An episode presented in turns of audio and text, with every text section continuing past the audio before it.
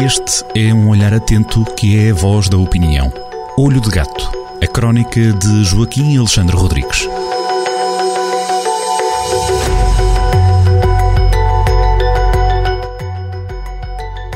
Esta semana não há grandes razões para brincadeiras de carnaval. Os festejos foram arredados para segundo plano com o regresso da guerra à Europa. Já lá vamos. Antes, o Olho de Gato, Joaquim Alexandre Rodrigues, na sua habitual crónica semanal na Rádio Jornal do Centro, quer fazer uma pequena brincadeira, mas em forma de guião. Era essa a minha intenção e era exclusivamente uma brincadeira, porque nós estamos eh, neste tempo amável, eh, que se costuma chamar quase primavera, quando as amendoeiras começam a ficar brancas em Ribacoa, em Riba, né, para os lados de Foscoa, e as magnólias eh, explodem de cor nos nossos jardins. Eh, eh, estamos a viver um tempo amável, o tempo de carnaval. Eu, neste momento, estou eh, vivo junto a um jardim de infância, ouço a música e os miúdos a dançarem, a dançarem e a, eh, a sambarem no, no recreio do jardim, é tudo muito bonito. Não, não precisávamos de facto eh, de nada a não ser brincarmos ao carnaval. Infelizmente tal não, não, não aconteceu, pelo que eu que ia fazer uma crónica só com uma brincadeira que nem vou desvendar, que entretanto ficará para, apesar de tudo, para os leitores lerem amanhã, uma brincadeira que seria de princípio ao fim. E entretanto acabei por reduzir aquilo a um guião, um guião em resumo, em esquema, só para, para os leitores se rirem também um bocadinho, porque não pode ser só desgraças, mas infelizmente temos mesmo que ir à desgraça, e a desgraça é, de facto, a invasão que Putin está a fazer à Ucrânia. Isso é, é de facto um, um, um, acontecimento que é tectónico, que vai alterar a ordem europeia e mundial, e é uma desgraça, é uma desgraça para 40 e tal milhões de, de habitantes eh, de, de, de, ucranianos, e é uma desgraça para a Europa, que está eh, num ambiente de, incerteza e de angústia. Não é nada de novo. A Europa sempre viveu em guerra a Europa é uma a história da Europa é a história das, das, sucessivas guerras. Temos tido quase já 80 anos de paz, deve-se à União Europeia e deve-se a, a, um conjunto de circunstâncias especiais e, e, e, de gente muito boa que construiu este projeto que nos, que nos une, que se chama a União Europeia. Porquê é que isto aconteceu? Porque é que a União Europeia se formou? A União Europeia formou-se fundamentalmente eh, eh, para, eh, por causa de dois alicerces, eh, duas forças poderosíssimas, eh, eh, portanto, em meados do século XX. Portanto, um, do, de, um, desses alicerces da Europa foi a memória da guerra, dos horrores, dos horrores da guerra eh, nazi, eh, a guerra que devastou o continente europeu, a última guerra, que causou milhões de mortes e que destruiu o continente, e ao mesmo tempo a ameaça comunista. Portanto, era, foi exatamente por causa destes dois factos que se fez a Europa, que se fez a Europa a que nós pertencemos e que nós nos orgulhamos, eh, de, eh, que nós nos orgulhamos eh, memória da guerra nazi, 1939-45, e a ameaça comunista.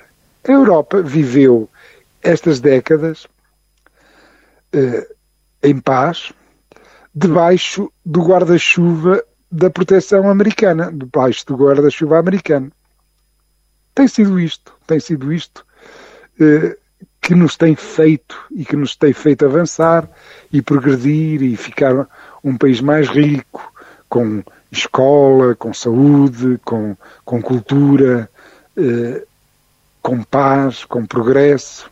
E agora, Joaquim, com esta invasão, esta visita indesejável que fala da Rússia eh, à Ucrânia, isto onde é que poderá dar? Poderá alastrar para o continente europeu, o velho continente que aqui, esteve sempre um em guerra, como disse? Há aqui um contínuo, há aqui um contínuo eh, o primeiro grande, o primeiro grande abanão a, este, a, a, este, a esta construção que, repito mais uma vez, assenta estruturalmente, assenta estruturalmente na memória da, da guerra eh, nazi e na ameaça comunista, levou o primeiro abanão em 1989, quando o Império Soviético, o lado de lá, o lado comunista, implodiu.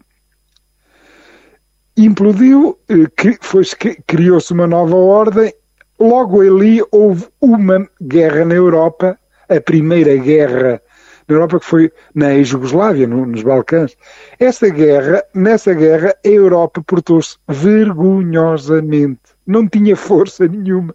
E quem teve que ir, vir cá por ordem na ex-Jugoslávia foram as tropas norte-americanas. Foi o hard power norte-americano. Eh, eles é que conseguiram eh, pacificar eh, a, a, a Jugoslávia. E agora pode acontecer o mesmo? E, exatamente. Uh, houve, houve, ali uma, uma divisão de tarefas. Houve ali uma, na, na ex-Jugoslávia uma divisão de tarefas. O hard power, portanto, o partir a loiça, foi, ficou a cargo dos americanos, depois o lavar a loiça, o soft power ficou uh, pelos europeus que puseram lá tropas uh, para manter a paz e aquilo mais ou menos estabilizou-se. Pronto. Este foi o primeiro sinal Aqui a Europa podia ter, eh, eh, portanto, estamos a falar de, há 30 anos atrás, a Europa podia ter começado a, a, a criar músculo militar, a, a, ser capaz de resolver os seus sarilhos, continuar a não, a não ter músculo militar. O problema é esse. Portanto, nós continuamos a precisar da NATO e, fundamentalmente, do poderio militar norte-americano para continuarmos a ter alguma estabilidade. Ora, o que acontece, o que, é, o que tem acontecido eh, a partir da, da Segunda Guerra do Iraque, os Estados Unidos entraram em perda, entraram em perda e querem se virar para a Ásia. Eles já nem têm grande paciência para a Europa. Os Estados Unidos não têm grande paciência para a Europa. Isto já é, isto já é antigo. Isto já começou com Obama, prosseguiu com Trump e continua com Biden. Eles eh, eles já não têm paciência para os sarilhos da Europa e não podem, já são impotentes, já não podem ser os polícias do mundo. Logo, para mantermos a paz, para podermos resistir, eh, para podermos resistir ao expansionismo putinista, a Europa só tem um caminho. E esse caminho que é, é construir uma força militar comum. Nossa, que já não, possa, que não precise de depender depender dos Estados Unidos. Eh, eh, a NATO provavelmente vai conseguir segurar para já o Putin por ali, mas Putin provavelmente vai querer ir aos países bálticos, vai começar a criar sarilhos na Polónia, Isto pode ser o princípio no, no, nos, velhos país, nos velhos países que pertenciam ao Bloco Comunista. E nós temos que nos preparar para isso e só podemos, para nos prepararmos para isso precisamos, precisamos de um consenso, eh, de um consenso. E é fundamentalmente isso que eu, que eu eh, refiro no ponto 2 da crónica, e o ponto 1 um ainda é uma brincadeira, eh, é uma brincadeira de carnaval, mas o ponto 2 é muito a sério porque nós estamos debaixo de sérios sarilhos.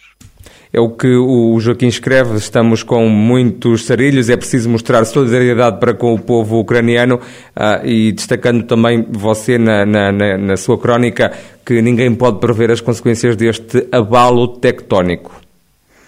Ninguém pode neste momento, eh, isso eh, é, é impossível. Aliás, o, é, é uma das coisas boas eh, que, uh, um dos desafios intelectuais é, é que o, o, o, o, futuro está sempre em aberto. Não há lei sobre o futuro. Depende de todos nós. Claro, temos que ser solidários, temos que ser solidários, a solidariedade total com os ucranianos, é evidente, estão a ser vítimas uh, uh, de, de, um autocrata com delírios imperiais, chamado Putin, que tem cá os seus submarinos na Europa, como é evidente, até aí em Portugal. Uh, E a Europa tem que, tem que começar a construir e demora, tem que, tem que uh, infernizar a vida aos plutocratas russos, uh, acelerar a transição para, para, as energias renováveis para não depender do, do gás do, do Sr. Putin e do petróleo do Sr. Putin. Uh, eh, precisa fazer mais gasodutos uh, a, atravessar o Mediterrâneo.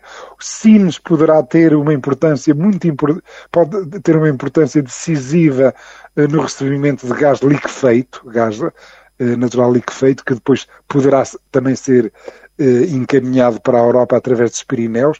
Os franceses têm sempre oposto a este projeto, mas tem que se deixar de fazer, eh, deixar de fazer figuras tristes, como o senhor Macron foi, foi fazer ao, ao, Kremlin, mas acima de tudo, e é a tese que eu estive a defender, a Europa precisa de músculo militar. Não pode ficar só pelo soft power, precisa de ter hard power. As visitas indesejadas de Joaquim Alexandre Rodrigues, o Olho de Gato, para ler esta semana na habitual crónica no Jornal do Centro, também para escutar aqui o seu espaço habitual semanal de comentário. Até para a semana, Joaquim, obrigado mais uma vez. Até para a semana.